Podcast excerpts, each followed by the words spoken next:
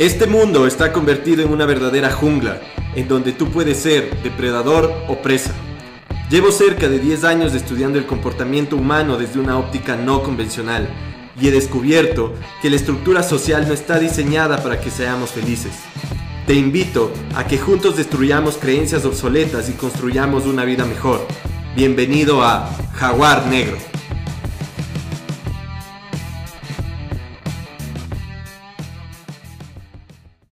Tiempo atrás, uno de mis maestros me quiso dar una enseñanza a través de una historia, y él me contaba que había una casa que tenía la puerta semiabierta.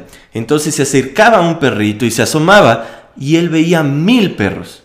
Entonces él se asusta y les ladra y guau, guau, guau, guau. Y los perros también le ladran y guau, guau, guau, guau. Entonces él sale disparado porque claro, estaba asustado. Tiempo después viene otro perrito y se asoma y él, a diferencia del primero, se alegra porque dice, wow, tengo mil amigos, entonces les mueve la cola y todo muy feliz. Y los otros perritos también le devuelven lo mismo y le mueven la cola. Se van los perros y claro, los perros no pueden leer, pero en la casa había un letrero que decía, bienvenido a la casa de los mil espejos. La enseñanza de mi maestro era que el universo nos da lo que nosotros le damos. El universo es un reflejo de lo que nosotros somos.